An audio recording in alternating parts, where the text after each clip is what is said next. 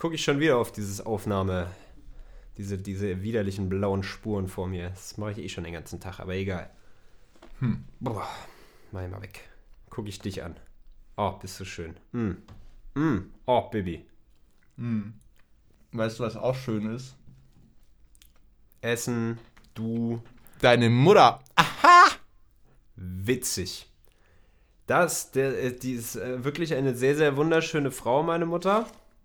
Und ich bin froh, dass du, dass du ihr das auch äh, anerkennst und dir das einfach mal sagst. Also ich wäre auch äh, schwer damit zufrieden, wenn du mal zu ihr fahren würdest und dir das so direkt ins Gesicht sagst. Das tut ihr auch nicht, also das tut ihr auch gut, wenn du ihr das dann so sagen würdest. Also so ein bisschen ein paar Komplimente verteilen, ist ja eigentlich ganz lieb.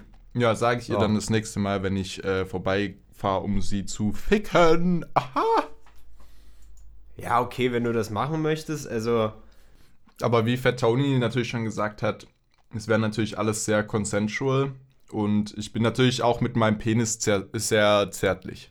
Du bist sehr zärtlich mit dem Penis. Das, ja, also sagen wir es so, ich glaube, meine Mutter wird sich auch darüber freuen, mal wieder so ein bisschen Zärtlichkeit zu erfahren. das ist jetzt auch nicht so. Also ja, beglück sie ruhig. Ich werde dich trotzdem nicht Papa nennen. Ich hoffe, damit bist du in Ordnung. Daddy. D'accord.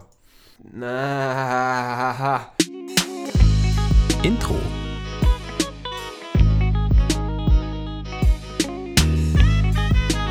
Lang und dünner. Mit Hirn, Darm und Idioten. Jetzt.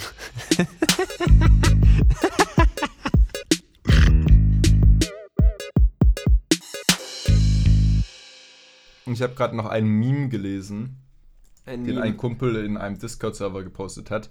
Weißt du, was ein Bargoyle ist?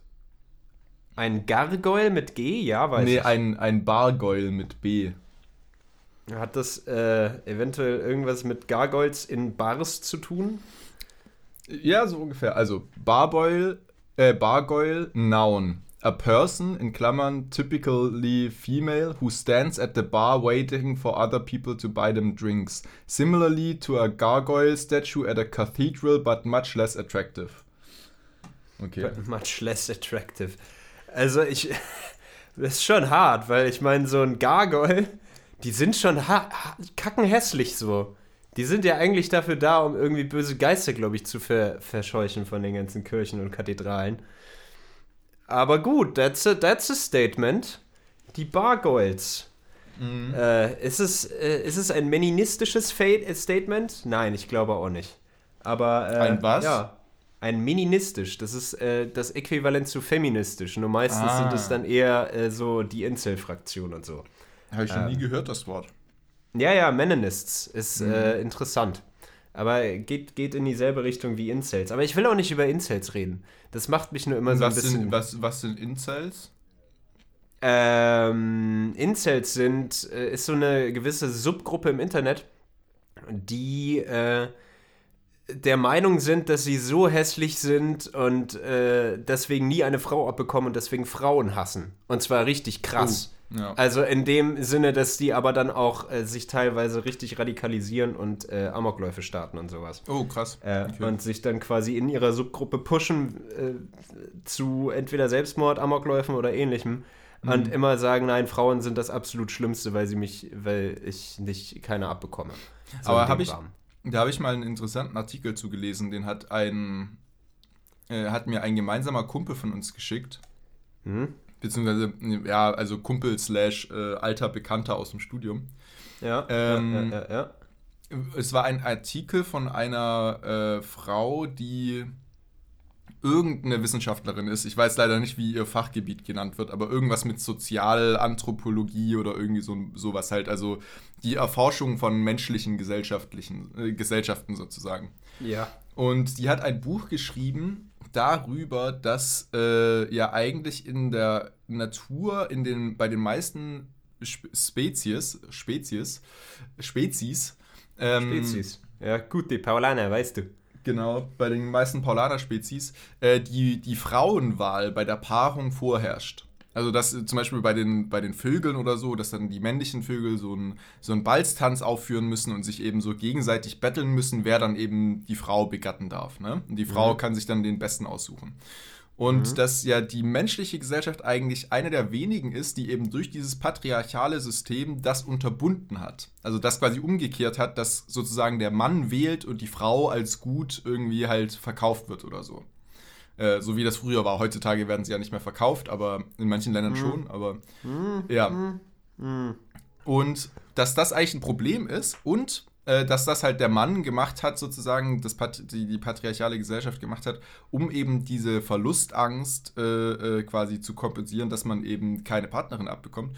Und das aber mit der wachsenden Weltbevölkerung, mit der wir ja auch äh, uns auseinandersetzen müssen seit einiger Zeit, dass wir irgendwann äh, ein Problem der Überbevölkerung haben, wenn wir es nicht schon längst haben, dass das eigentlich ein gesellschaftliches System ist, auf das wir äh, zwangsläufig zurennen, sozusagen, dass die Frauenwahl wie in anderen äh, äh, Tierarten oder eben Lebensarten auch wieder in, im menschlichen System äh, Einzug finden wird und dass wir unausweichlich darauf zukommen werden, dass eben ein Großteil der menschlichen, äh, der männlichen Bevölkerung auf unserer Welt in Zukunft keine Partnerin abbekommen wird und dass wir deshalb eigentlich als Gesellschaft viel offener mit an, quasi mit alternativen Möglichkeiten von Intimität umgehen müssten, um eben genau solche Phänomene wie Incels äh, quasi solche Probleme lösen zu können. Also zum Beispiel, dass Prostitution oder solche Dinge ähm, eben anerkannter werden und öffentlich akzeptierter werden, dass, äh, dass man dafür nicht geschämt wird,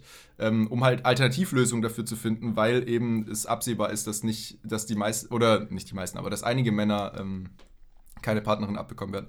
Rein, rein zahlentechnisch meint sie jetzt, oder, oder wie? Weil ich, ich weiß die Demografie gerade nicht auf dem Planeten. Ja, also die, so, ich hatte immer im Kopf, dass es ein kleines bisschen mehr Frauen als Männer auf der Welt gibt. Ähm, mhm. Deswegen rein von den Zahlen her wäre es wahrscheinlich nicht problematisch.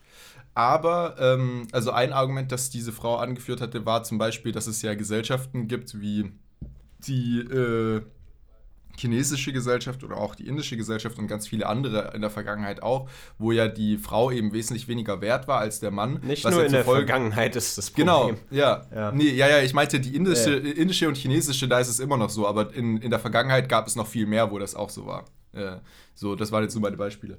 Ja, ähm, ja, und was dann eben zur Folge hat, dass äh, zum Beispiel weibliche, also dass, dass äh, Töchter oftmals auch häufiger abgetrieben werden als, äh, als äh, Söhne Jungs. und so. Ja, ja, und ja, ähm, was halt auch noch dazu führt, und das war eigentlich, glaube ich, ihr Hauptargument, war halt, dass wir uns jetzt eben langsam von dieser patriarchalen Gesellschaft lösen.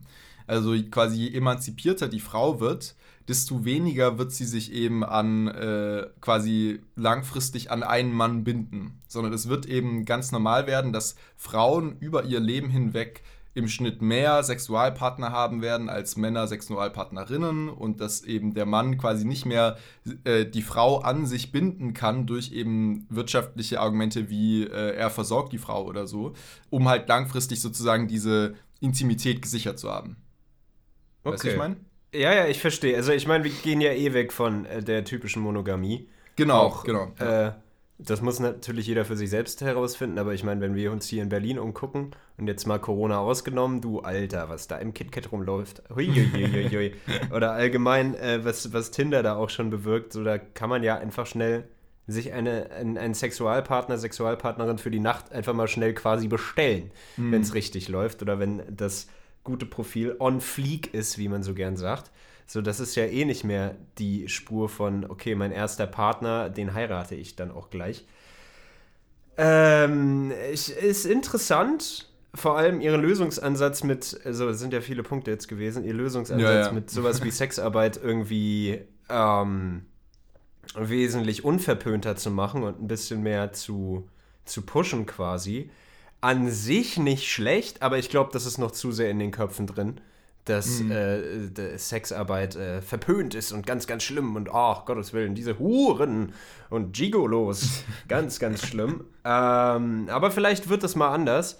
Ich glaube aber, was zum Beispiel bei diesen Incels das Problem ist, die sind zu sehr gefangen in ihrer eigenen Gedankenwelt und äh, in ihrer eigenen Bubble und pushen sich da einfach viel zu sehr hoch.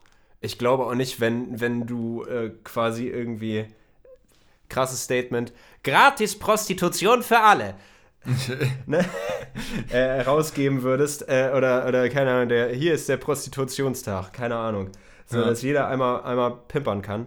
Ach, das ist schlimm. Ich sollte kein, kein Land führen. Ähm, du solltest kein Politiker werden. Nee. Nein, sollte ich wirklich nicht. Ähm, aber äh, zumindest, äh, wenn, selbst wenn das so ist, ich glaube, die würden das nicht wahrnehmen, weil sie zu sehr sind, äh, Frauen sind scheiße, alles. Äh.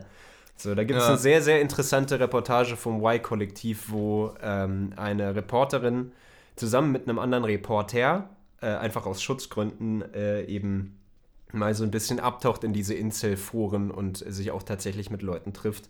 Und die, die sind einfach vollkommen verblendet, haben krass die Scheuklappen auf. Ja. Sagen einfach, Frauen sind scheiße, weil ich bin hässlich. Oder ich bin's nicht wert oder so. Aber also ich glaube halt, dass das halt eigentlich auch schon also ich, ich hab, weiß es jetzt natürlich nicht, aber so meine Vermutung wäre halt, dass das auch schon ein Symptom von dieser Problematik sein könnte, die, ja, die da halt aufkommt.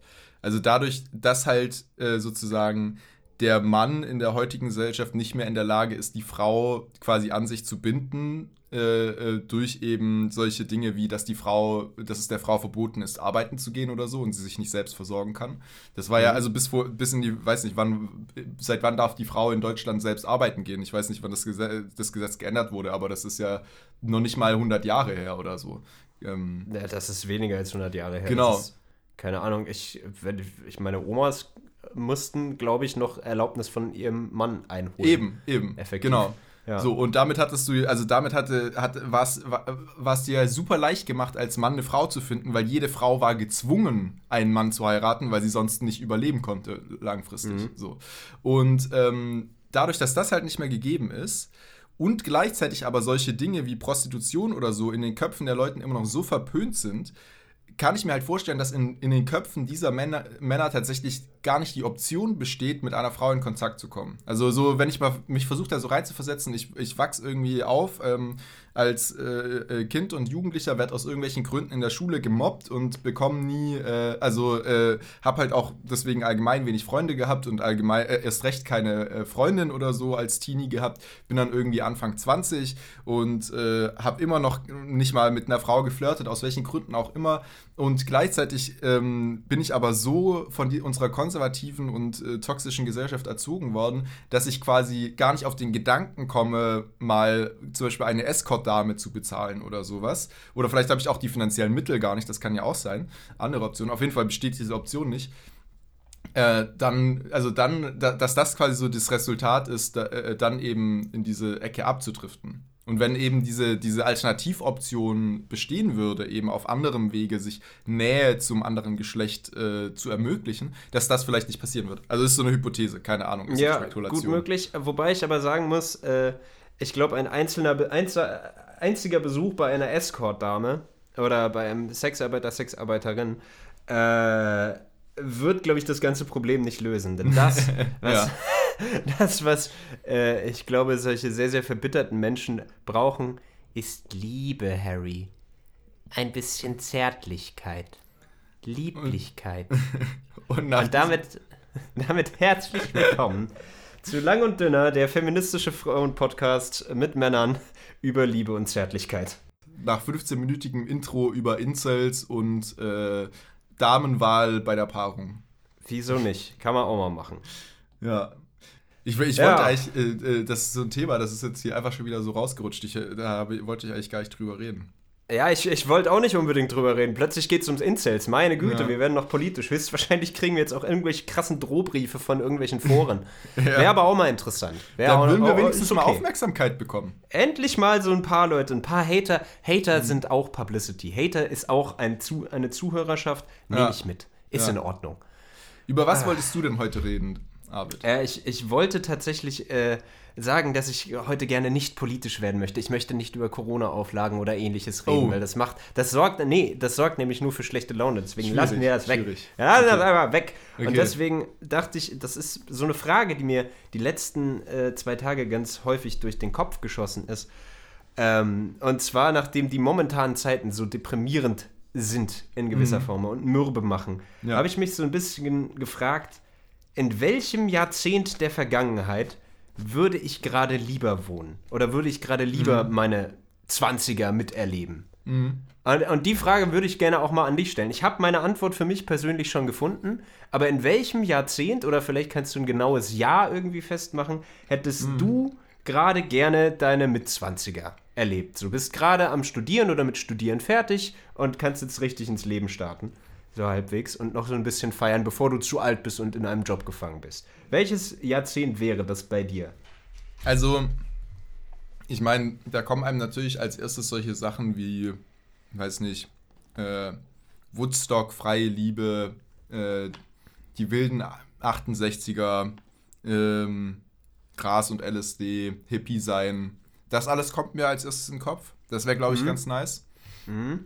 Ähm, da muss man aber auch dazu sagen, dass, so wie wir gerade drüber gesprochen haben, in dieser Zeit ja doch noch einiges verkehrt lief in unserer Gesellschaft. Deswegen, das sind so die schönen Sachen, an die man sich heute gerne erinnert. Aber ich glaube, abgesehen davon war damals halt auch ziemlich viel, ziemlich scheiße.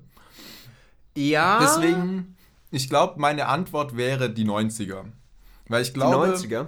Ja, ich glaube, die 90er waren so eine Zeit, wo halt diese Verbesserung, die wir jetzt dann eigentlich erst so seit 2010 erleben, dass die ganze Gesellschaft, sag ich mal, so woke wird und irgendwie Gleichberechtigung auf allen Ebenen und Antidiskriminierung auf allen Ebenen eben so Fuß fasst.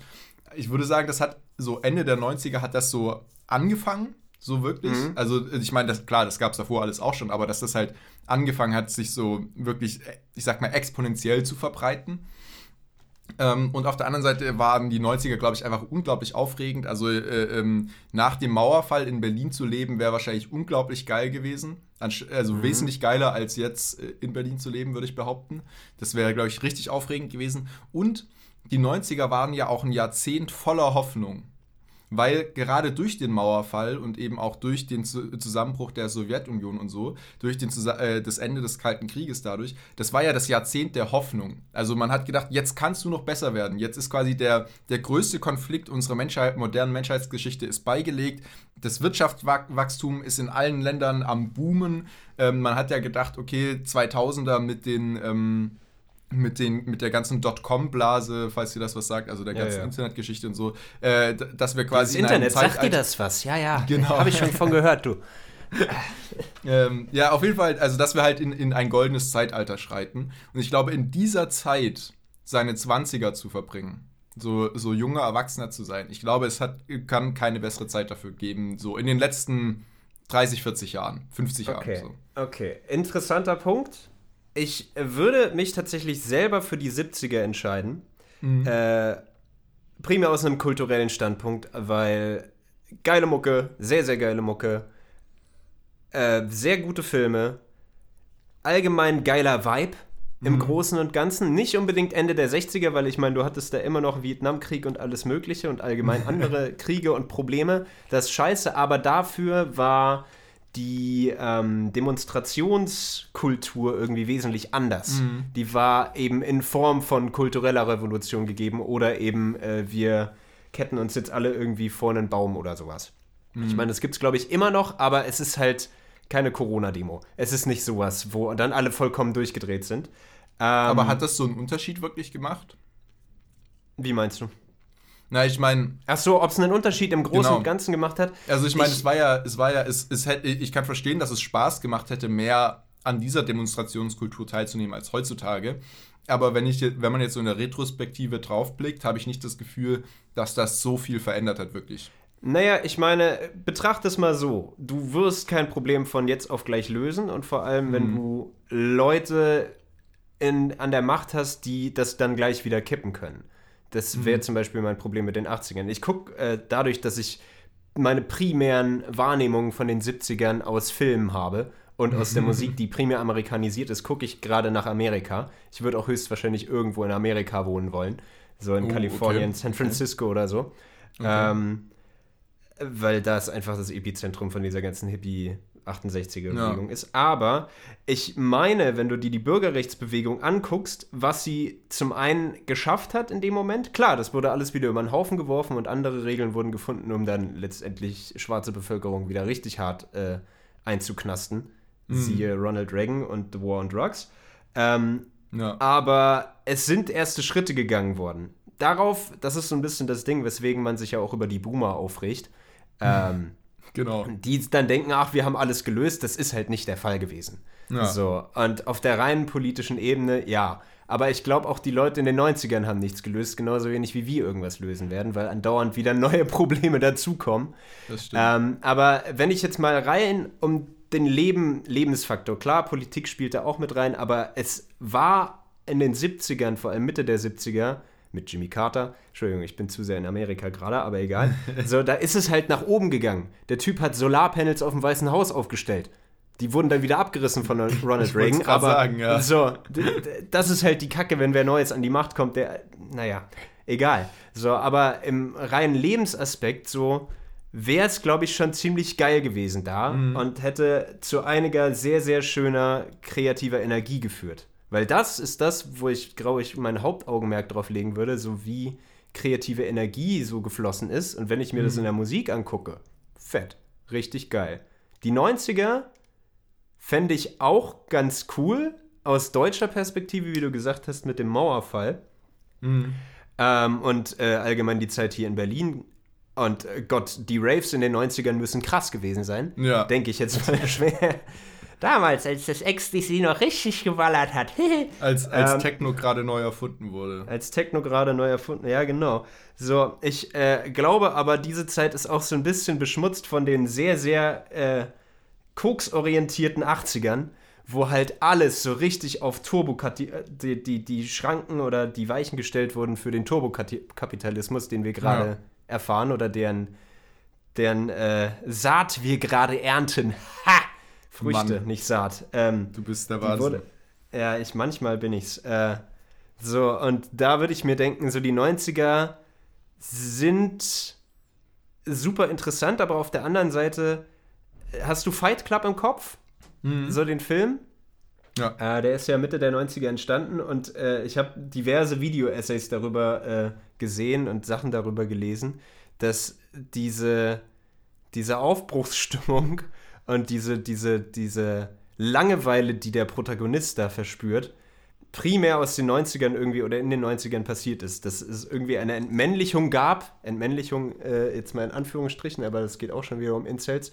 So, und dass äh, man sich eigentlich auch nur noch durch Konsum und ähnliches profiliert hat. Das war halt auch in den 90ern. Das hat halt da so ziemlich angefangen. Das, was wir jetzt mit Amazon im schlimmsten Maße haben.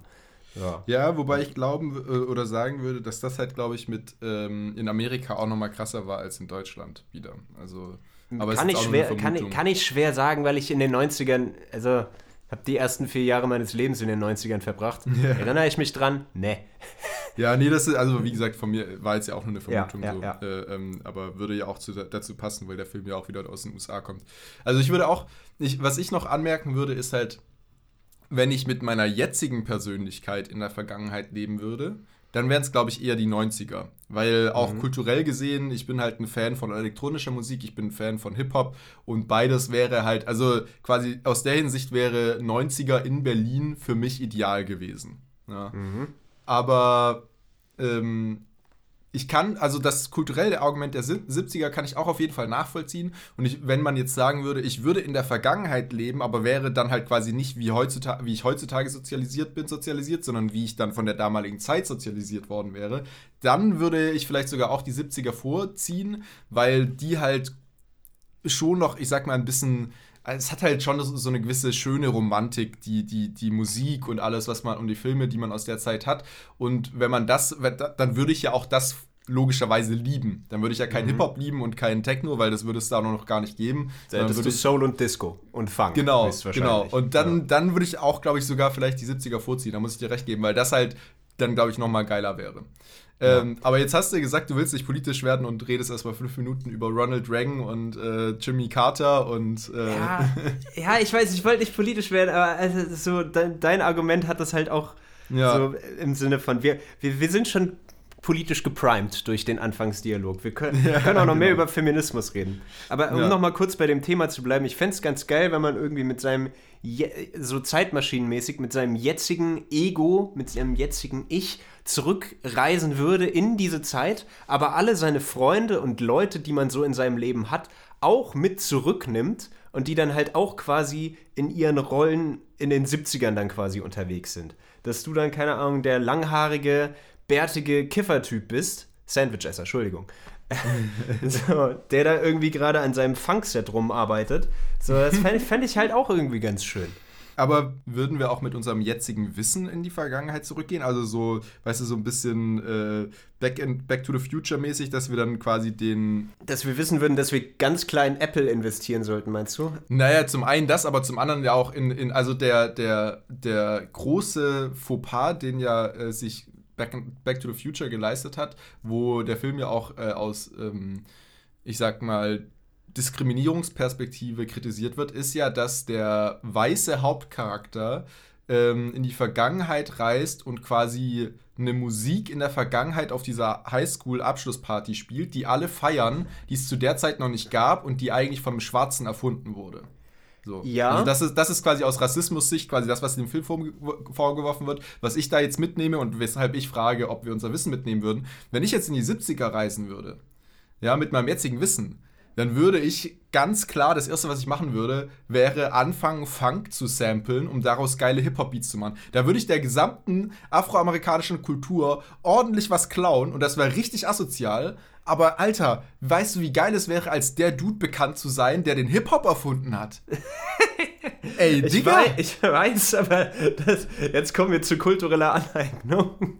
Und das ist, äh, ja, das ist tatsächlich problematisch. Ja, natürlich ist es problematisch so, aber das, das ja, ja, ja ich, ich, ich, ich weiß, ich weiß, ich weiß. Aber es wäre ziemlich cool, wenn du der Erfinder von Hip-Hop wärst. Aber äh, wer weiß, ob das dann genau dieselben Wellen schlagen würde. Das, Butterf Butterfly-Effekt ja. und so weiter. Ja, ähm, aber zu dem Thema mit Marty McFly, ich meine, das Ähnliche ist ja effektiv mit Elvis passiert. So, du, du mhm. hattest Rock'n'Roll, der primär von der schwarzen Kultur aus Worksongs und allem Möglichen entstanden ist und von Leuten wie Chuck Berry oder so eigentlich groß gemacht wurde. Und dann kommt Elvis Presley, schüttelt man ein bisschen die Hüften, weiße Frauen fallen in Ohnmacht deswegen und schon sagen alle, Elvis Presley hat den Rock'n'Roll erfunden. Ja. Ist halt nicht so. Also, Aber, weißt du, ähm, ich, ich, ich könnte mich auch damit zufrieden geben, der neue Eminem zu werden. Weißt du, ich kann die anderen ja auch gerne den Hip-Hop erfinden lassen, aber ich werde dann halt der erste Weiße, der im, quasi der, der groß wird. Das ist der auch neue okay. Eminem aus dem Schwabenländle. Genau, wäre ich, wär ich auch okay mit. Ähm, aber wenn wir jetzt gerade schon bei Rollen sind. Ja. Ganz anderes Thema. Ja. Das ist nämlich ja. eine Sache, über die ich mir in letzter Zeit Gedanken gemacht habe. Hast du dich mal gefragt, welche Rolle du im Leben von anderen spielst oder gespielt hast? Immer. Insbesondere, also nicht Rolle im Sinne von Relevanz, sondern quasi, wenn du so überlegst, quasi wie so Filmfigurenmäßig, welche Rolle du spielst. Insbesondere auch in Beziehungen.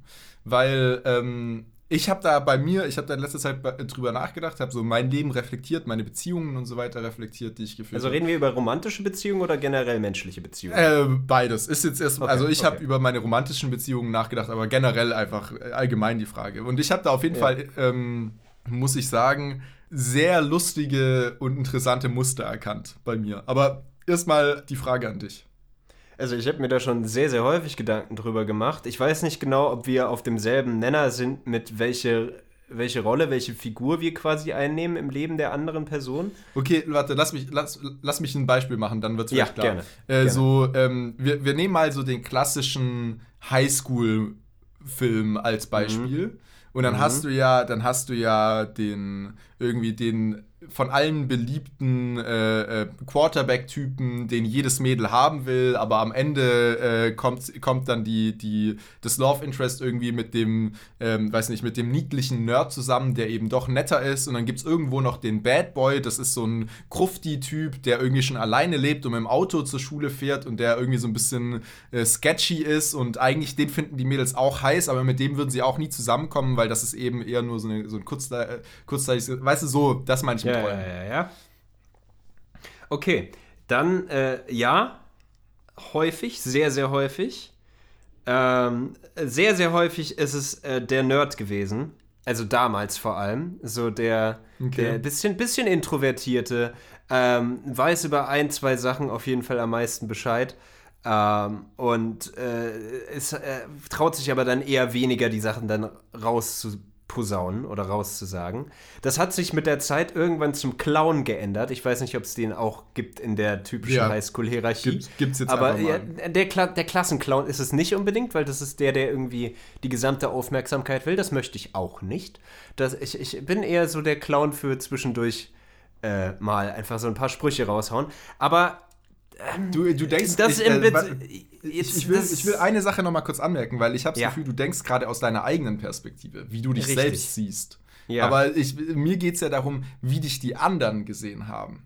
Also quasi, ähm, so, wenn, wir, wenn du jetzt an, an deine erste äh, Beziehung aus der Schule denkst, so, warst du für sie der, der Krufti Bad Boy? Warst du für sie der Nerd, den sie irgendwie halt, der, der lieb ist und den sie lieben kann, weil sie weiß, das ist irgendwie ein sensibler Typ? Warst du der Quarterback, der für sie, ja, also ja, auch wenn du es nicht in der Schule warst, aber warst du es für sie? Das ist die Frage quasi. Ich glaube, ich war der nerdy Sad Boy. okay. der, Geil. Ja, nee, der nerdy Sad Boy. Das okay. äh, klingt äh, zum einen nach einem sehr, sehr interessanten weißen Rappernamen. The end to the motherfucking sad boy. Ja, tatsächlich, aber motherfucking würde ich schon mal nicht in den Mund nehmen. Das ist zu, hm. das ist zu unsad. Ähm, ich muss Emo, Emo-Trap machen. ähm, Little Peep, Rip in Peace.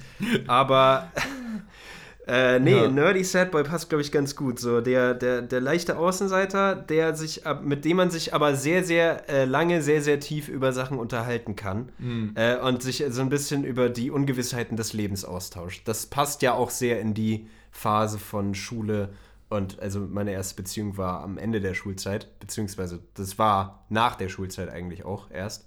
Äh, aber so da in diesem Zeitpunkt, okay, gut, Institution, Schule ist zu Ende, es geht jetzt weiter. Und wenn ich mir das so überlege, muss das, glaube ich, der Nerdy Sad Boy gewesen sein. Okay. Wie war das bei dir in deiner ersten Beziehung? Da bin ich jetzt gespannt. Also, ähm, ja, doch bei der ersten Beziehung, wenn ich jetzt mal an die erste wirklich längere Beziehung denke, war es tatsächlich auch ähnlich. Also, was ich für mich festgestellt habe, und das fand ich eben unglaublich komisch, äh, unglaublich lustig, ich habe für die meisten Beziehungen äh, und äh, romantischen äh, zwischenmenschlichen Kontakten, die ich geführt habe in meinem Leben, war ich für die Mehrheit dieser, dieser Bad Boy. Was? Und das, ja, genau das war auch meine Reaktion. Genau das war auch meine Reaktion. Weil das, das Absurde ist, wenn man sich mal so ein Spektrum von, ähm, von Bad Boy zu Spießer überlegen würde dann wäre mhm. ich, glaube ich, genau in der Mitte. So. Mhm. Und wenn man, also ich, ich bin kein Bad Boy, ich bin aber auch kein Spießer. Ich habe so ein paar, so weißt du, so, ich, so freiheitlich, freiheitsliebende äh, Züge an mir irgendwie, äh, dass ich gerne reisen gehen wollte nach der Schule. Dann oh, ja, er fährt Motorrad. Dass ich, ähm. Genau, dass ich Motorrad fahre. Das sind halt auch, oder dass ich meine Musik mache und so. Und das sind ja auch so Sachen, die von außen halt so natürlich sehr stark zu diesem Bad Boy-Ding passen. Aber das bedeutet ja nicht unbedingt, dass ich das als Person bin. Aber ich glaube halt, dass tatsächlich so diese Dinge, die man so von außen dann als erstes auch gesehen hat, eben wie du meintest, oh, er fährt Motorrad oder oh, keine Ahnung, er will Musiker oder Schauspieler werden oder sonst was. Mhm. Dass das halt die Sachen sind, die halt dann sofort erstmal dieses Bad Boy-Image erzeugt haben. Aber insgesamt bin ich das eigentlich gar nicht. Und wenn man das jetzt mal weiterdenkt, wenn ich als jemand, der genau in der Mitte dieses Spektrums steht, für meine Partnerinnen mehrheitlich das Bad Boy-Image erfüllt habe, ja, also quasi, ich, ich, war so, ich war so ihre Rebellenphase, so der Typ, den sie mal nach Hause bringen konnten, wo dann der Vater irgendwie am Essenstisch erstmal fragt, ja, und was willst du später mal werden und wie willst du davon irgendwie Geld verdienen und so weiter, ne, so das Ding. Und äh, die, die Freundin kann sich irgendwie freuen, weil sie ihren Dad damit ein bisschen provozieren konnte, wen sie da nach Hause gebracht hat. Wenn ich diese Rolle erfülle, da müssen diese Mädels ja alle hardcore auf der Spießerseite gestanden haben. Du kommst aus dem Schwabenländle, Digga. ohne, ohne jetzt deine, deine Ex-Freundin zu diffamieren. Ich hoffe, sie hören das nicht. Und wenn dann alle Drohbriefe gehen, bitte an Freddy. So. Ja, genau. Das ist, vielleicht, vielleicht war das der Fall. Aber ja. ich meine, letztendlich machst du dir ja die Gedanken darüber, welche Rolle du in ihren äh, Leben damals gespielt hast. Deswegen äh, weiß ich nicht warst du wirklich der Bad Boy oder wünschst du dir vielleicht auch einfach nur der Bad Boy gewesen zu sein? Oder waren, sie, waren die tatsächlich so verspießt, dass, dass jeder dagegen ein Bad Boy äh, sein kann, weil ja. ich kann mir dich als ja. Bad Boy so schwer vorstellen. du bist halt also, nicht der Reihenhausspießer, das stimmt, ja. aber du bist jetzt auch nicht der, ich wohne in einem Trailerpark und äh, äh, fahre jeden Tag einsam mit einer Kippe im Mund mit meinem Motorrad in den Sonnenuntergang. So. halt auch nicht so der Fall. Ja, nee, ich glaube, also guter Punkt, aber ich glaube tatsächlich zum einen, ähm, dass sie tatsächlich die Hardcore-Spießer waren. Mhm. Äh, ein Stück weit. Also gerade zum Beispiel meine erste Freundin aus der Schulzeit noch, die kam halt wirklich aus dem Klischee konservativen Mittelstandsspießerhaus, ja, weißt du, ein, ein Familienhaus irgendwo im, im Wohngebiet von so einem kleinen Kaff mittelstandsmäßig geht es ihnen gut, aber man hat das Gefühl, sie können den anderen nichts gönnen. Oh, das klingt jetzt ein bisschen gemein, aber ja, so halt, ne? Und, ähm, und dann halt auch so, weißt du, dieses Ding, so, dass sie, dass sie absolut nicht verstehen konnte, was ich irgendwie am Schauspielern finde oder dass ich das, dass ich das irgendwie mal äh, weiterverfolgen will oder diese Sache, dann wollte ich nach der Schulzeit ein Jahr reisen gehen und dann hat sie solche Sachen gesagt wie, ja, äh, also entweder ich oder du, also entweder reisen oder ich, so, ne? Für mich war klar, ich hau ab, tschüss, okay, alles schön, äh, war, war schön mit dir, aber jetzt nicht mehr. Also da, ich glaube, daran hat man schon gemerkt, dass es tatsächlich schon auch sehr spießige äh, äh, Partnerinnen teilweise waren. Aber also sie haben mir solche Sachen ja auch teilweise gesagt. Also eine Freundin von mir hat mir zum Beispiel auch dann mal ähm, gesagt, als so die Beziehung so ein bisschen vorangeschritten war und es auch auf ein Ende zuging, dass halt eine der Sachen, warum sie sich in mich verliebt hatte, war halt, dass ich halt so dieses, ähm, ja, keine Ahnung, diese, diese, dieses rebellisch.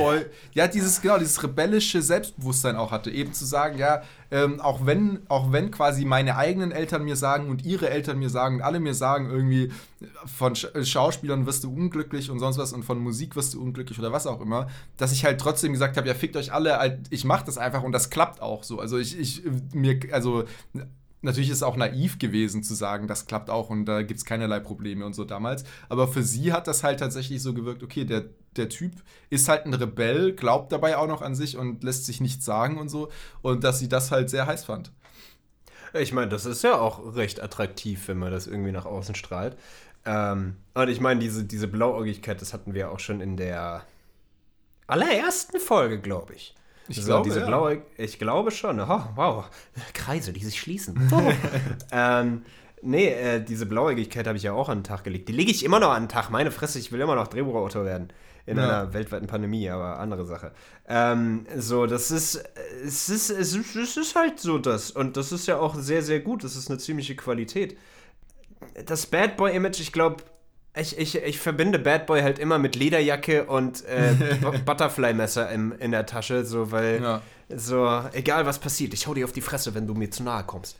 Ja. Ähm, das das habe ich immer mit Bad Boy im Kopf. Aber ich, ich würde das tatsächlich eher für mich persönlich in so die, die, die Richtung äh, naiver, schrägstrich blauäugiger Kreativling äh, Träumer. Ja. Träumer, das trifft's, glaube ich. Ganz aber gut. Äh, ich, ich verstehe, was du meinst, aber da würde ich auch direkt einhaken. Also, ähm, lustige Anekdote. Das war tatsächlich das Image, das ich für manche hatte. Also, ein Beispiel aus der Schulzeit: Es gab eine äh, äh, Dame in meiner Schule, mit der, die nicht in meiner Stufe war und die unglaublich auf mich stand. Und zwar, die stand auf mich, weil ich immer mit dem Motorrad in die Schule gefahren bin, dann oh. mit meiner Motorradjacke und meinem Helm irgendwie unterm Arm durchs Schulhaus gelaufen bin. Und das oh. war alles, was sie von mir wusste. Also tatsächlich dieses Lederjacke Bad Boy Image.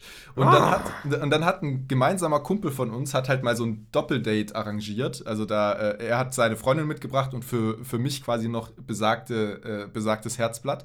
Und da haben wir einen Abend miteinander verbracht äh, und haben uns dann eine Woche später nochmal mehr oder weniger durch Zufall getroffen.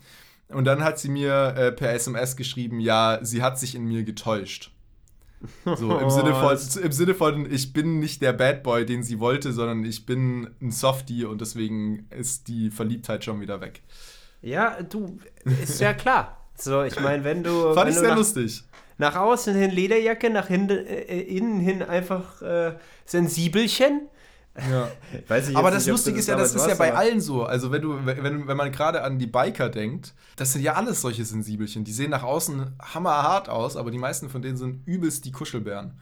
Äh, willst du nochmal mit den Hells Angels reden? Anderes Thema. Okay, ich finde, ich find, du hast vorher schon eine super Überleitung angeboten. Nämlich äh, zu, Hab ich. Äh, ja, äh, nämlich mit dem Kreis, der sich zu unserer ersten Podcast-Folge schließt. Wow, Kreise, die sich schließen. Was für eine Überleitung denn? Ja, mach die Überleitung, komm. Ja. Und zwar ähm, gibt es auch ein Thema, über das ich heute reden wollte. Du hast du wolltest ja über ein Thema geredet. Du wolltest, Du wolltest ja über äh, ähm, die, die das Jahrzehnt reden, über, in welchem wir leben wollten. Und ich, äh, mir, mir ist die Frage in den Kopf gekommen, und deswegen entschuldige ich mich jetzt schon mal, weil äh, du wolltest nicht politisch werden, aber wir sind sowieso schon politisch geworden. wir haben jetzt ein Jahr Pandemie hinter uns. Ziemlich Das ist genau. richtig. Das ist richtig. Und wir haben jetzt auch mehr oder weniger damit einhergehend ein Jahr Podcast hinter uns. Da ist Ja. die Überleitung. Ist das jetzt? Nee, das ist noch kein Jahr, Digga. Fast so. Also ich meine, wir haben ja so im Mai, glaube ich, haben wir angefangen, oder? Naja, also wenn ich mir das überlege, so das. Äh, pf, ähm, nee, nicht im Mai. Das war nicht im Mai. Nee, nee, ich nee, meine, nee, nee. wir haben im Mai angefangen. Ja, du, ich, ich meine, wenn wir uns angucken, zwei Wochen Release-Ding, das ist hier Folge 17, 52 Wochen hat das Jahr. Dauert noch. Oh, Zehn Folgen. oh. Ja, äh, okay. Äh, Überleitung ist dahin.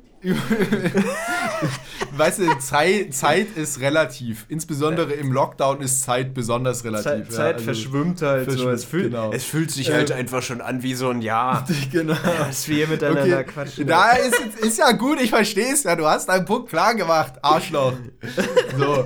ähm, Wir können, wir können zur Sweet 18 so ein kleines Fest machen, dann sind wir Ja. endlich volljährig. So. okay, Aber aber, die Frage bleibt bestehen: Was ist dein Fazit nach einem Jahr Pandemie?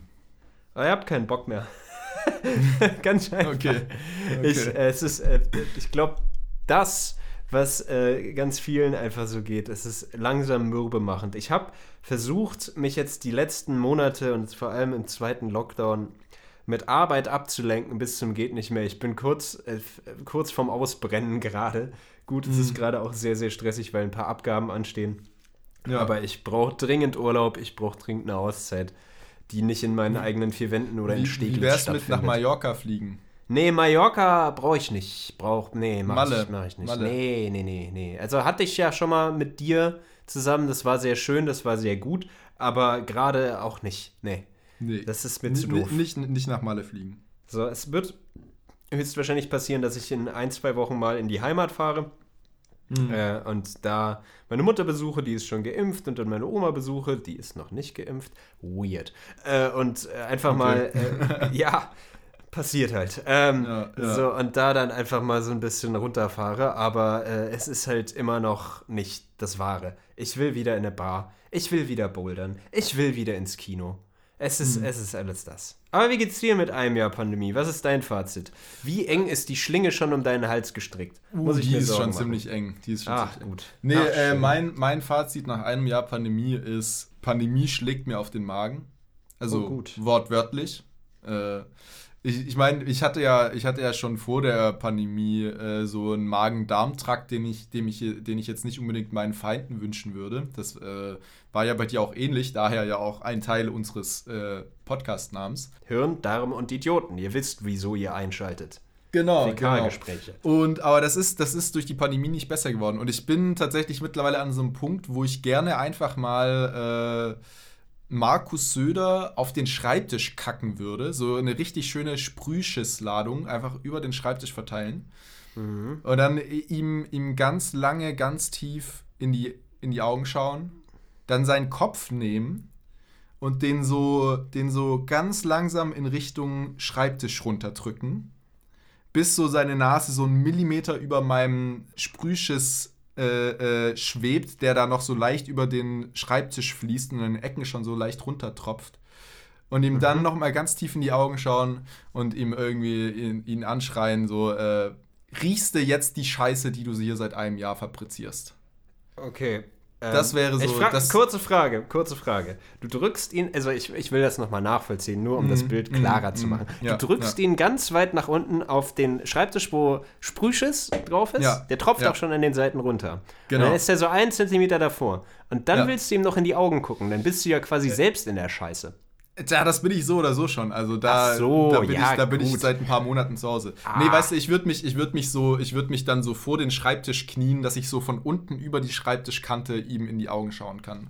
Und dann würde ich ihm, würde ich ihm das ins Gesicht schreien mit so einer Wucht, dass dabei sowohl meine Spucke in sein Gesicht fliegt, als auch ein Teil des Sprühschisses, der ja so flüssig ist, äh, quasi von dem, Lu von, der, von dem Luftstrom, den ich da durch das Schreien fabriziere, ihm ins Gesicht gepustet wird. Falls ihr da draußen gerade eine Erektion haben solltet, ruft bitte euren Arzt und Doktor an. Euer Therapeuten vor allem. Den auch, den auch. Ähm, Ähm. Genau, ja, also das ist, das ist mein Fazit Pandemie. Ja. Das, das ist ein gutes Fazit. Das, das hatte ich, also dieses, dieses Bedürfnis mit Markus Söder in Scheiße drücken, hatte ich aber auch schon vor der Pandemie. ja, das, das, wurde jetzt nur so befeuert durch die Pandemie. Irgendwie. Das ist jetzt auch nur befeuert, aber der Mann war schon immer nicht der Geilste. Also. Mhm. Schwieriger Typ, ja, kommt aus meiner ja. Heimatstadt. Arschloch, Markus. Ja, vor allem, weil ich ihn nicht mal gewählt habe und er jetzt über mein Leben äh, äh, urteilt, dieses Arschloch. Ja, ja. Äh, aber ich finde es nicht über das von den Leuten in Bayern eher. Nee, ja, der entscheidet ja auch viel auf Bundesebene mit, was die ganzen. Ähm, Dazu bin ich zu wenig angeht. im Bilde, nachdem ich äh, den ganzen Kram langsam einfach überskippe und mir einfach denke, ah, ja, ich meine, also äh, das Ding ist ja, also ich bin jetzt auch kein Experte mehr, ich kann mir das auch nicht mehr geben, aber was ja Fakt ist, ist, dass die ganzen Bestimmungen zum Großteil von der Ministerkonferenz der Innenminister bestimmt wird, wo äh, unter anderem Markus Söder, wenn ich es richtig weiß, äh, einer der leitenden äh, Leute ist. Innenminister Und, ist Seehofer. Ja, aber der ist auch bei dieser Konferenz dabei immer. Also der ist jedes Mal, wenn, wenn Merkel da zu dieser Innenministerkonferenz, die sitzt da ja auch dabei und die ganzen. Ja, aber das sind ja nicht Innenministerkonferenz, das ist eine Bundesminister, oder? Ah, nee, Länderchefs. Länderchefs? Länderchef ist er. Ich, ich, dachte, dass da die Innenminister dabei wären. Nee, Sie, glaub, da siehst du mal, wie viel Ahnung wir haben. Auf jeden ja, Fall, Markus Söder. Wir sollten einen Politik-Podcast machen. ja. Aber Markus Söder ist auf jeden Fall auch immer dabei und der geht mir besonders auf den Sack. So, das ist der Punkt. Und äh, ich finde, wir haben hier, ohne es zu wollen, ja auch mit Malle und Kino und sonst was schon wunderbar aufgezeigt, wie absurd das Ganze ist. Weiter müssen wir nicht drüber reden. Es ist scheiße. Wir sollten den Leuten mal auf den Schreibtisch kacken. Äh, ich glaube, das würde uns allen gut tun. Ja, das ist richtig, aber es, es, es, es wird nichts bringen. Es wird nichts bringen. Also, Meinst du? Ja, nee, ich meine, guck die Leute an, die irgendwo anders am Demonstrieren sind, für einen falschen Grund, voll und ganz. So, keine ja. Ahnung, Querdenken-Demo, die da rumschreien, komische Partykostüme anhaben oder sonst wie. Das äh, verschlimmert die Sache tatsächlich nur. Und wenn du den Leuten dann auf den Tisch kackst, wahrscheinlich auch. Ich, ich versuche es weiterhin stoisch zu halten, aber meine Geduld ist auch langsam ein wenig am ja. Ende. Aber es ist okay. Es ist in Ordnung. Ich irgendwann, sobald Pause da ist, ist okay. Und dann, mhm. dann kann ich zumindest mal woanders durchatmen. Ein Tapetenwechsel tut, glaube ich, allen Leuten gut. Ja. Weil ich meine, der steht ja bei dir jetzt auch bald an. So, oh, deine Überleitungen sind heute Sicko. ja on fleek. Ja, klar. Erstmal ein Dab hier vor mir. Juhu! So, äh, also ich meine, so, du kannst es den Leuten die frohe Botschaft natürlich äh, selbst äh, äh, in die Welt herausprahlen. Ja, vielleicht will ich das aber gar nicht. Äh, okay, dann halt nicht. Wir unterbrechen diesen Telebeitrag für eine wichtige Durchsage. Im Falle dringlicher Fragen, der Bewertung der Sendungsinhalte oder um Meinung kundzutun, welcher der zwei Moderatoren mehr das Maul halten sollte, wenden Sie sich bitte an folgende Adresse des weltweiten Internets. Lang, Punkt und Punkt. Dünner, geschrieben mit OE, at gmail.com. Und nun wünschen wir viel Freude für den weiteren Verlauf der Sendung.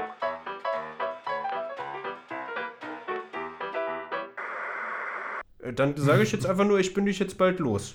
So, ja. und da, so äh, innerlich geht mir gerade in meiner Boxershorts äh, die richtige Party ab. Warte mal, warte mal. Also in deiner Boxershort geht gerade Party ab. Das verstehe ich als äh, du bekommst eine Reaktion auf die Nachricht folgend, dass ich in einem Monat wegziehe. Oh ja, damn. Das, What a das, big one. Das musst du mir jetzt mal nochmal erklären. Das, äh, weil das ist, ich, ich empfinde das gerade nicht als Kompliment. Normalerweise würde ich sagen, wenn du eine Erektion wegen mir bekommst, würde ich das jederzeit als Kompliment verstehen. Aber aufgrund dessen, dass ich wegziehe, Tatsächlich, tatsächlich habe ich mir nicht viele Gedanken gemacht, als ich diesen Kommentar gebracht habe. Und ich würde es einfach so sagen, ähm, die Wege meines Körpers sind unergründlich. Und, okay. äh, ich merke Vielleicht einfach, solltest du auch mal zu deinem Therapeuten gehen. Nein, nein. I don't need a therapist. Niemals. Ähm, aber nein, das ist, es, ist, es ist tatsächlich äh, ein trauriger Grund. Ja. Aber ich wollte es überspielen mit Erektionen. wir, wir wissen alle, dass du, äh, dass du bei wahrer, ehrlicher, offener Intimität und Nähe Probleme bekommst und deswegen ironisch wirst. Das äh, ja. haben wir in unserer letzten Therapiesitzung hier im äh, eben, äh, Podcast eben. ja schon etabliert. Eben, eben, eben. So, ähm, aber ja, ja. Maestro, jetzt, jetzt lenk du nicht vom Thema ab, du bist weit weg. So. Ja. Bist du denn aufgeregt? Das ist, das ist ja was Großes so. Du bist ja. jetzt hier seit fünf Jahren in Berlin, sechs Jahren fast schon. Ja. So, und jetzt äh, plötzlich nicht mehr bald. So, wie ist das für Sie? Ähm, ja, es ist tatsächlich aufregend. Also es ist ähm, sehr interessant auf, äh, aus der Hinsicht, dass ich merke, dass die Aufregung eine andere ist als noch damals, als ich zum Beispiel hierher gezogen bin. Und das finde ich mhm. sehr spannend. Also ich damals, als ich nach Berlin gekommen bin und davor war ich ja auch irgendwie, wie gesagt, ein Jahr um die Welt getingelt und so, da war für mich alles Neue war grundsätzlich geil. So, also ich hatte immer Bock auf Neues. Ich wollte niemals das gleiche zweimal so ungefähr. Äh, ich wollte weg, ich wollte am liebsten möglichst weit weg, ich wollte möglichst viele neue Leute kennenlernen, ich wollte äh, ständig umziehen und all das und so. Und es war alles immer toll und immer positiv aufregend sozusagen. So wie so, ähm, so eine Aufregung, bevor du auf die Bühne gehst beim Theaterstück oder so, wo du ja auch aufgeregt bist vorher, aber das ja positiv ist. Und jetzt ist es eher so ein bisschen, habe ich so vom Gefühl her in so eine negative Aufregung abgedriftet, so eher in so eine, eine Nervosität im Sinne von, ich will es jetzt nicht Angst vor dem Ungewissen oder Unbekannten nennen, aber halt so in diese Richtung. Ne? Also, dass man halt mhm. irgendwie so die, das sichere Nest, das man sich jetzt hier über Jahre in Berlin gebaut hat und diese, auch diese Comfort Zone, die man hier aufgebaut hat und so, dass man die jetzt eben verlassen muss wieder, ähm, kostet tatsächlich mehr Überwindung als damals. Mhm. Und äh, das ist die eine Sache. Die andere Sache, und das ist aber, glaube ich, das, äh, das Hauptding, was viel wichtiger ist als alles andere, uns geht's ja allen beschissen gerade. Also muss man einfach mal so äh, ehrlich sagen, gibt's kein, gibt's, gibt's keine Art, das schön zu reden. Äh, die Hälfte des Freundeskreises wird depressiv, die andere hat Burnout, weil sie sich totarbeiten, um sich irgendwie abzulenken. Es ist, äh, äh es führt äh, ich will gerade die ganzen Redewendungen nennen und mir fallen keine an. Man muss kein Blatt vor den Mund nehmen. So, das wollte ich sagen. Jetzt, jetzt äh, aber mal die Wahrheit gesagt, ja. Genau. Ah. Hier haben wir die Fakten auf den Tisch. Oh, so. nein. Nee, und ich oh, glaube, in diesem, also da, dafür ist das wirklich, also perfekt, wie du meintest, dieser Tapetenwechsel. Weil allein einfach mal in einem anderen Haus zu sitzen, zum, äh, äh vor allem, dass es keine Wohnung ist, sondern ich ziehe in ein Haus mit Garten, also es ist eine Haus-WG ähm, äh, mit Garten und so.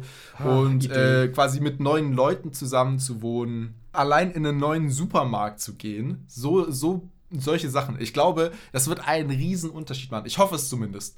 Weil sonst weiß ich nicht, wie ich das überleben soll, wenn dieser Lockdown jetzt noch ein halbes Jahr weitergeht oder ein Dreivierteljahr oder so. Ja, oder meine, noch, keine Ahnung wie lang. Ich, ich, ich meine, äh, so das trifft den Punkt 1, den du gerade gebracht hast, mit dieser Angst vor dem Ungewissen. Ich glaube, du solltest nochmal unsere erste Folge hören. ich meine, da, da schließt sich der Kreis. Woo! Ähm, weil effektiv, effektiv haben wir ja genau darüber einfach geredet und das ist ja was Gutes. Und ich meine, momentan geht es dir hier ziemlich scheiße.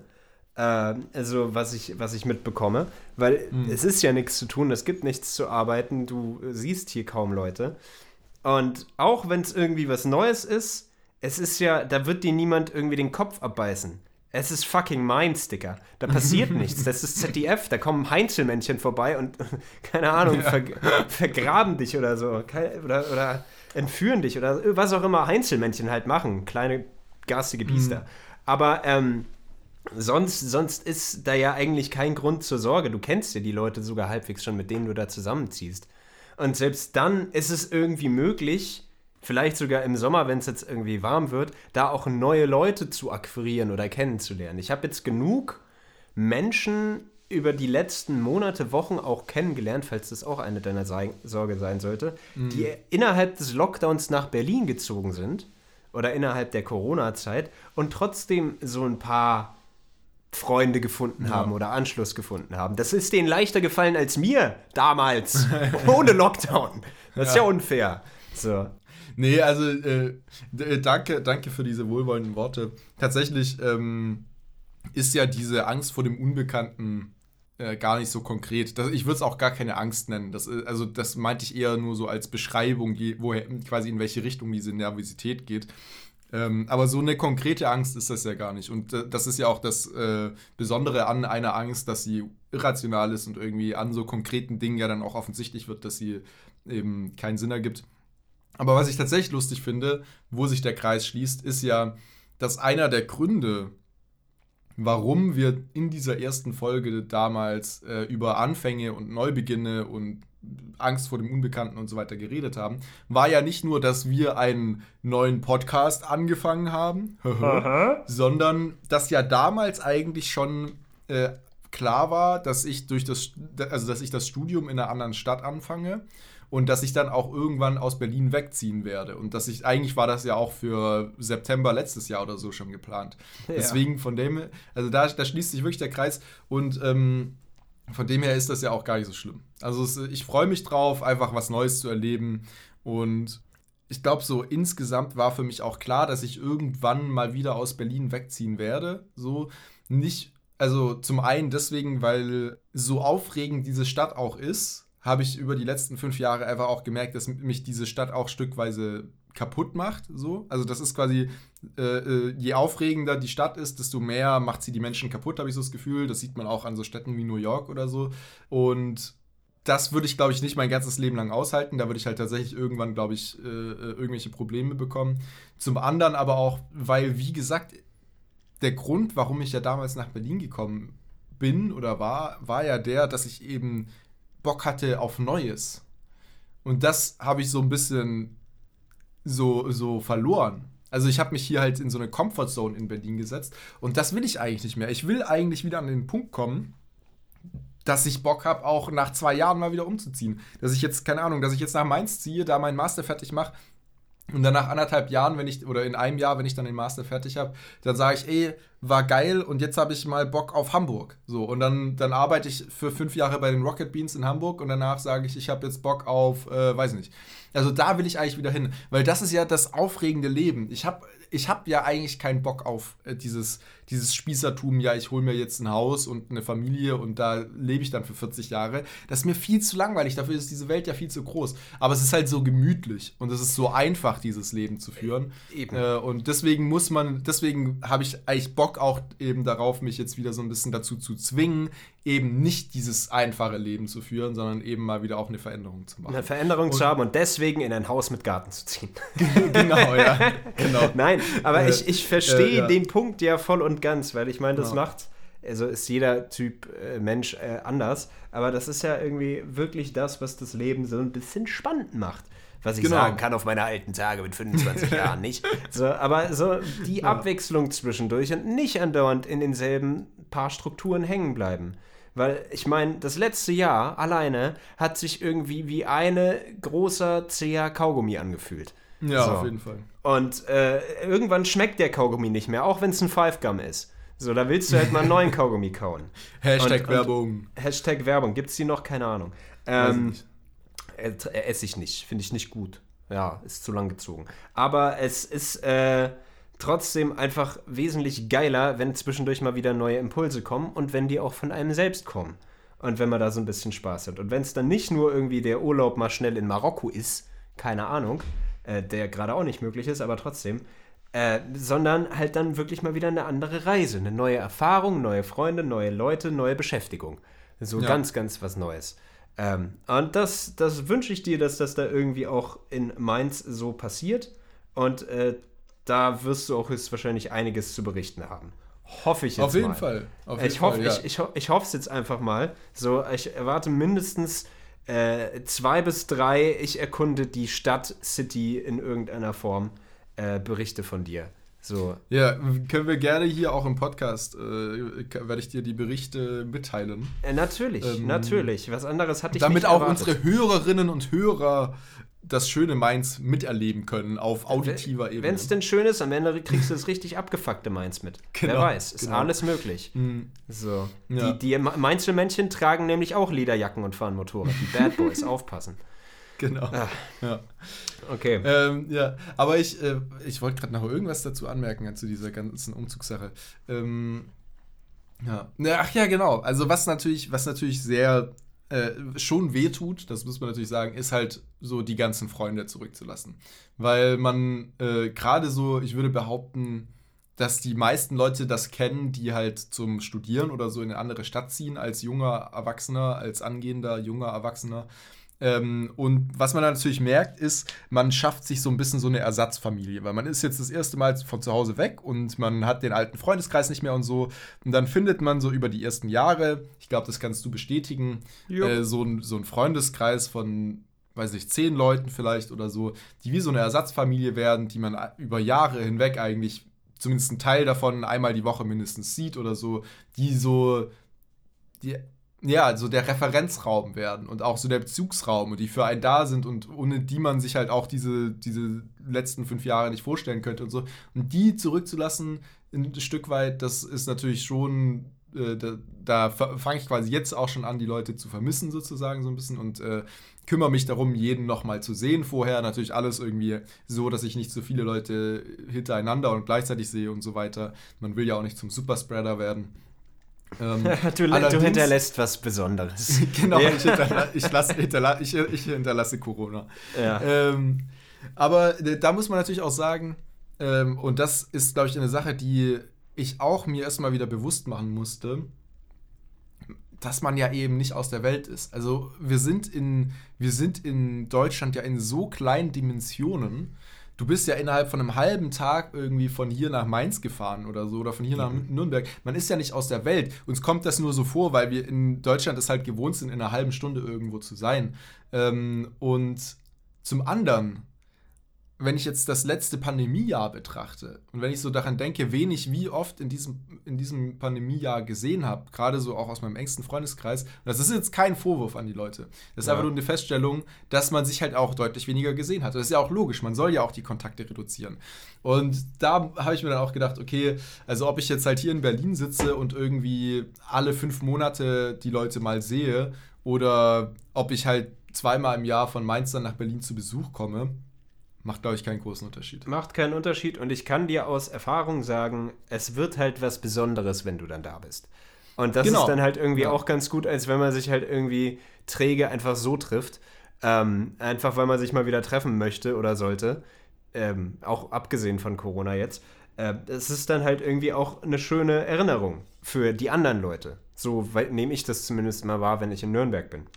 Ja. Ähm, und äh, ja, das allgemein so, das Corona-Ding hat ja auch äh, so ein bisschen, äh, was heißt ausgesiebt nicht, aber auf jeden Fall ist dadurch so ein bisschen klar geworden, bei wem meldet man sich häufiger, mit wem geht man häufiger spazieren und wer ist einem jetzt vielleicht nicht so hundertprozentig wichtig. Das klingt jetzt ein bisschen heftiger, ja. als es ist, aber so da sieht man ja auch, wie die Freundschaften sind und ob das dann auch quasi der schwerste Abschied wird, wenn du jetzt woanders hinziehst wenn du jetzt irgendwie Freund XY seit einem Jahr nicht gesehen hast, weil Corona und dem auch nicht geschrieben hast, dann ist das jetzt auch nicht so schlimm. Aber die Leute, denen ja. es wichtig ist, die siehst du ja dann wieder, mit denen wirst du in Kontakt bleiben. Und Digga, mich hast du noch ein bisschen länger an der Backe. Dieser Podcast ja, wird noch ein bisschen älter werden. So eine so. Scheiße, du. Mist. Dich werde ich nicht los. Nee, ich verstehe, ja. was du mit dem Aussieben meinst. Ich würde es ein bisschen anders formulieren. Und zwar gibt es ja gewisse Freunde auch für, ich sag mal, gewisse Zwecke. Also es gibt ja zum Beispiel Leute. Eine Zweckfreundschaft. Nur zum Party ja, machen.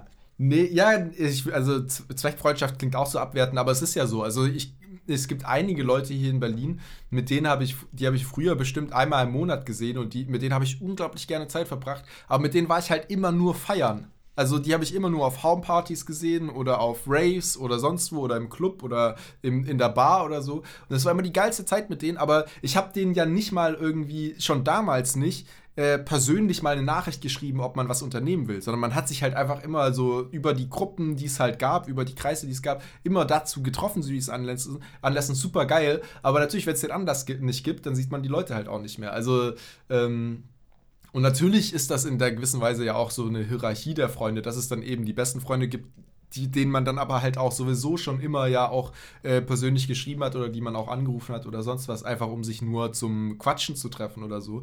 Das würde man halt mit äh, Partyfreund Peter äh, nicht machen. Vermutlich nicht. Ja. So. Ähm, Aber ja, alles jetzt, jetzt sind wir hier aufs Ende echt noch ein bisschen sentimental geworden. Ach, ist doch schön. So, ja. wir, wir haben äh, die ganzen, den ganzen Zirkel durch. Von Folge 1 bis in die 70er, die 90er. Wir, das wir klingt wie ein Radiosender. Aus, genau. Folge 1, die 70er, die 90er und das Beste von heute. Ja, äh, das Beste von heute, Koronskis. Ähm, ja, nee, nee, aber wir haben heute wirklich so ein Wechselbad der Gefühle durch von äh, Frauenhass über, äh, oh, Alter, ja, wo waren wir, über, über die guten alten 70er und 90er, über Corona und Markus Söder bis hin zur Sentimentalität. Äh, so ein, ein Potpourri ist, der Freundlichkeit. Ist, ist, ein, ist ein Rollercoaster. Ein Rollercoaster ist die. Ein Rollercoaster, wie, wie, wie ja. Die Menschen im Süden sagen würden. Der Rollercoaster. Nee, das sagt, glaube ich, keiner. Also. Äh, sicher, äh, you never know. You never know how, how bad the English is down there. Gibt's noch, gibt's noch äh, ein Abschlusswort, ein Abschluss, äh, meinetwegen, weißt du, meinetwegen auch ein Abschlussthema. Heute habe ich Bock, heute, wegen mir könnten wir heute auch zehn Minuten länger machen. Hast du, zehn Minuten länger? Zehn Minuten länger, ja. Digga. Ich habe hier viel zu tun, aber okay, ja gut. Habe ich noch ein Abschlussthema, was liegt jetzt auch noch so gut da reinpasst. Das ist, genau, das ist natürlich ja. so eine Sache. Inneneinrichtung. Wie würdest okay. du dir jetzt dein neues Zimmer einrichten? Ich meine, du bist jetzt seit wie vielen Jahren in deiner anderen WG? Drei, äh, drei Jahre? Zwei oder drei, glaube ich. Zwei oder drei Jahre so und hast in der Zeit ja, glaube ich, wenig verändert in der ganzen Umstellung. Das ist natürlich jetzt auch wieder ein Wechsel. So, hast du schon Ideen, wie es anders aussehen wird? So, wirst du alles voller Pflanzen packen? Wirst du plötzlich Minimalist? Packst du alles voller Motorradgegenstände? Keine Ahnung. So. Wie ja. würdest du das anstellen? Weil ich merke, dass ich so ein bisschen in meinem Müll langsam untergehe. Vielleicht mhm. müsste ich auch einfach nur einen Frühjahrsputz machen. Ist auch eine gute ja. Idee. Also zum, zum Thema Frühjahrsputz kann ich dir zunächst mal ein Lied empfehlen. Und zwar? Das heißt auch Frühjahrsputz. Das ist äh, eine Parodie von einem alten äh, Partylied, ich glaube von den Atzen. Oh Gott. Äh, quasi eine Parodie. So, jetzt haben wir es hier. Also von OK Kid, von jo Jonesty, Raffi Balboa und Mo Fifth. Und das Lied heißt Frühjahrsputz. Ist ich kenne nur OK Kid davon, aber gut. Ja. Ist Raffi Balboa, kennst du dich? Egal. Weiß ich nicht, sagt ähm, mir was, aber ah ja. Ist auf jeden Fall äh, ein äh, Lied, das tatsächlich Bock macht aufs Putzen. Also da bekommt man Lust zu putzen. Und das äh, muss schon was heißen. Das ist nicht ähm, schlecht, okay. So, andere Sache, ähm, ich muss erst mal sagen, ich finde, von all den Themen, die dir zur Auswahl standen, hast du das langweiligste ausgewählt. Das ist jetzt ich kein wurde Front, hier gerade eigentlich, hatte ich Bock, diesen Podcast zu beenden. Und jetzt werde ich auch noch kritisiert dafür, dass ich jetzt einfach so schnell mal irgendwas, irgendwas schnell sage. Ich ja, wollte jetzt nicht nur auf mein Handy gucken und schauen, oh ja, gut, lass uns doch mal über Freud diskutieren. Nein, das wollte ich nicht. Ich wollte wissen, wie du dein Zimmer einrichtest, Freddy. Okay. Wo sind die Wandtattoos? Äh, ja. Nee, Wandtattoos wird es keine geben. Also, was ich auf jeden Fall machen werde, ist, ich werde ganz viele Pflanzen wieder in mein Zimmer stellen. Das habe ich hier in Berlin über die letzten Jahre auch gemacht. Das macht, finde ich, sehr viel aus. Auch wenn die Pflanzen über Corona auch so ein bisschen angefangen haben zu kränkeln. Ich habe so das Gefühl, deren Erscheinungsbild spiegelt wieder, wie ich mich fühle. So Stück für Stück geht es ihnen schlechter. vergessen, die zu füttern? Äh. Nee, nee, ich, ich kümmere mich schon um die. Ich, ich gieße die und so weiter. Füttern, Alter. Was hast du Ahnung von Pflanzen? Düngen, Digga. Düngen ähm, ist Füttern. Nee, ich, ich kümmere mich schon um die und äh, aber trotzdem, die, die leben auch noch, ne? Also die sterben nicht, aber die gehen halt so ganz allmählich wirklich sehr langsam einfach ein, egal wie viel ich tue. Die können einfach auch nicht mehr. So, die, die haben genug von mir. Ich sitze so viel zu Hause rum. So viel dazu. Ja, ansonsten äh, habe ich mir noch nicht viel überlegt. Einen neuen, einen neuen Schreibtischstuhl werde ich mir gönnen. Das steht auf jeden Fall fest. Mein alter ist kaputt. Der, der, der auf dem sitze ich jetzt noch hier in Berlin bis Ende Mai und dann wird der weggeschmissen und dann gibt es einen neuen in Eventuell äh, Mainz. Darauf freue ich mich schon. in diversen Aufnahmen gehört. Das ist der, der kleine, genau. kleine Gast, den wir eigentlich jedes Mal in jeder Folge ja. dabei haben. Da knackt es immer so im Hintergrund. Ähm, nee, genau, darauf freue ich mich schon. Neuer Schreibtischstuhl. Okay, das, äh, das, das, ist ja gut. Darauf kann man und, sich freuen, nicht? Ja, und äh, die, die Schaufensterpuppe kommt mit. Wer sich jetzt fragt, welche Schaufensterpuppe, ich habe äh, eine Schaufensterpuppe gekauft für ein Musikvideo, das ich vor ein paar Wochen unter anderem mit dem werten Herr Arvid gedreht habe. Hallo. Ähm, das wird äh, auch im Mai tatsächlich kommen. Also wenn ich wegziehe, dann kommt das Musikvideo raus. Und da wird diese Schaufensterpuppe ihren ersten öffentlichen Auftritt sozusagen haben. Und der, der ein oder andere kennt sie vielleicht schon aus einer Instagram-Story von mir. Oh, äh, die, Fra die Frage ist nur, ähm, wieso ziehst du sie mit um? Ach, das ist. Ich, das Hat ist sich da so eine so ein Beziehung gebildet irgendwie? Habt ihr euch besser kennengelernt bei dem Dreh? Kann das sein? Also, ich habe da schon so ein paar Vibes mitbekommen an dem Tag. Aber genau, ja. Nee, okay. äh, ja, genau. Ich habe angefangen mit ihr zu reden, weil ich sonst niemanden habe im Lockdown. Das äh, tut mir leid, aber ich finde es nee. auch verständlich. Red mehr. nee, nee, das ist, das ist tatsächlich, äh, äh, zur Hälfte ist es so ein Erinnerungsstück. Also ich habe mir gedacht, so weißt du, das war jetzt mein erstes Musikvideo, das ich gedreht habe. Dafür habe ich extra diese Schaufensterpuppe angeschafft und so.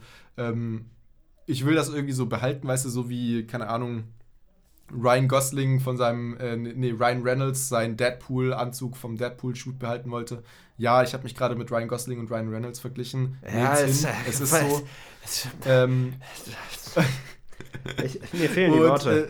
Ja, aber gut. Und die andere Sache ist, äh, dass ich es tatsächlich auch ein schönes Deko-Element finde. Also hier im Zimmer bei mir ist einfach kein Platz dafür. Das, mein Zimmer ist viel zu klein dafür. Aber in diesem großen quadratischen Raum kann ich es mir gut vorstellen, einfach eine Ecke davon mit dieser Puppe zu füllen und das verändert den Raum halt enorm.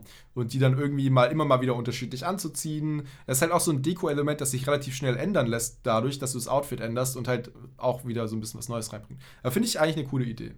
Ja, nee, das kann man auf jeden Fall machen. So, das, das würde ich, glaube ich, auch so tun. Machen auch, glaube ich, viele. Ich meine, ich war ja beteiligt an der Suche nach dieser Schaufensterpuppe und die Menge an Schaufensterpuppen, die hier in Berlin allein täglich auf eBay Kleinanzeigen reingestellt wird, Respekt, ja. hätte ich nicht ja. gedacht. Das ist ein reger Markt, also da äh, könnte man, glaube ich, sogar ein Business draus machen. Ist eine gute Nische, ist ein guter, ist ein guter Euro, den man da rausschlagen kann, nicht? ein guter Euro. Ein guter Euro. Ja. Okay, also ich äh, würde sagen, mit diesen äh, schönen, tollen Bildern, wie du äh, deine eigene persönliche Schaufensterpuppe anziehst und mit ihr schöne romantische Gespräche führst ähm, in der Nacht, in einsamen Nächten, äh, sind wir, glaube ich, am Ende jetzt angekommen. Oder, mhm. oder hast du noch Bock? Willst du noch eins? Willst du noch ein Thema? Also ich, äh, ich muss sagen, ehrlich gesagt, ich habe gerade Bock. Ähm, ja. Ich möchte jetzt aber hier den Leuten auch nicht zu lange auf den Ohren liegen. Ich möchte jetzt auch nicht mehr, weißt du, ich möchte jetzt auch nicht noch ein Thema einfach random raushauen und noch eins. Ich würde einfach, was ich jetzt von dieser Erfahrung dieses Anhängsel-Themas mitnehmen würde, wäre, ähm, ich wünsche mir ein bisschen mehr äh, Improvisationskunst von dir, dass auch noch so am, nach einer Stunde auch noch mal ein fetziges Thema kommt. Inneneinrichtung fand ich war jetzt eher so, sagen wir mal so 5 von 10. Ist okay, aber ausbaufähig. Ähm, aber muss jetzt nicht sein. Also ich möchte jetzt hier auch nicht weiter, weißt du, uns gegenseitig in die Scheiße reiten. Ist richtig. Das ist nämlich nochmal richtig gut, den Podcast-Partner des Podcasts zu bewerten. Für irgendwas, was er gar nicht er, wollte. Sagte er, nachdem er ihn kritisiert hat. Ja. Ähm, ja. Nee, ich würde, also ich wäre jetzt auch bereit für ein Abschlussstatement, ansonsten, äh, ja. Ja, mein, mein, mein Abschlussstatement. Wir haben viel gelernt in dieser Folge, würde ja. ich sagen. Also sehr, sehr viel über, über dich, über mich, über Incels, über Feminismus. Eigentlich sind wir jetzt alle bessere Menschen durch diese Folge geworden. Und ich genau. glaube, ähm, wenn ihr diesen Podcast teilt und liked und folgt, dann werdet ihr automatisch in den Himmel kommen, wenn ihr daran glaubt. Oder ins Nirvana oder was auch immer. Also Erleuchtung ist garantiert. Allein ja. durch die letzte Stunde, die ihr gerade gehört habt. Ihr, ihr werdet zu besseren Menschen werden, wenn ihr diesen Podcast teilt. Richtig. Das, äh, dafür ja. stehen wir mit unserem Namen. Ja, richtig. Alle, Beschwerde, alle Beschwerdebriefe an Markus Söder, bitte. Ja, an Markus Söder. Der ja. kümmert sich gerne um Beschwerden.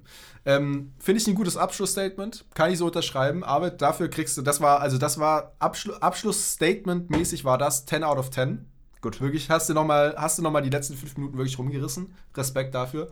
Ähm, mein Abschlussstatement, und da weiß ich, wirst du jetzt äh, äh, äh dich wieder äh, winden, dich damit zufrieden zu geben und versuchen, es in die ironische Ecke zu drehen, weil es viel zu äh, äh, intim ist und viel zu offen und ehrlich. Ähm, es mhm. geht euch allen scheiße, mir geht's auch scheiße. Das ist okay, Leute, weil uns geht's allen gleichzeitig scheiße. Und das ist wichtig zu wissen. Also, wenn es euch scheiße geht, schreibt eurem Kumpel, schreibt eurer Kumpeline, dass es euch scheiße geht. Der geht's genauso beschissen. Und dann äh, geht's einem gleich schon viel besser, weil man, einem geht's zusammen beschissen. Und wenn ihr diesen Podcast teilt, dann geht's euch auch besser. Also, ja. teilt diesen Podcast. Ja. Findet den Samen der Hoffnung in dem Kackhaufen, in dem ihr euch gerade befindet. Wühlt so ein bisschen. Das, das Aus einem Kuhfladen kann auch ein leckerer äh, LSD-Pilz wachsen. Merkt euch das. Und geteilte Freude ist gemeinsame Freude. So, jetzt ist Schluss, Mensch. Ja, Hier, jetzt ciao.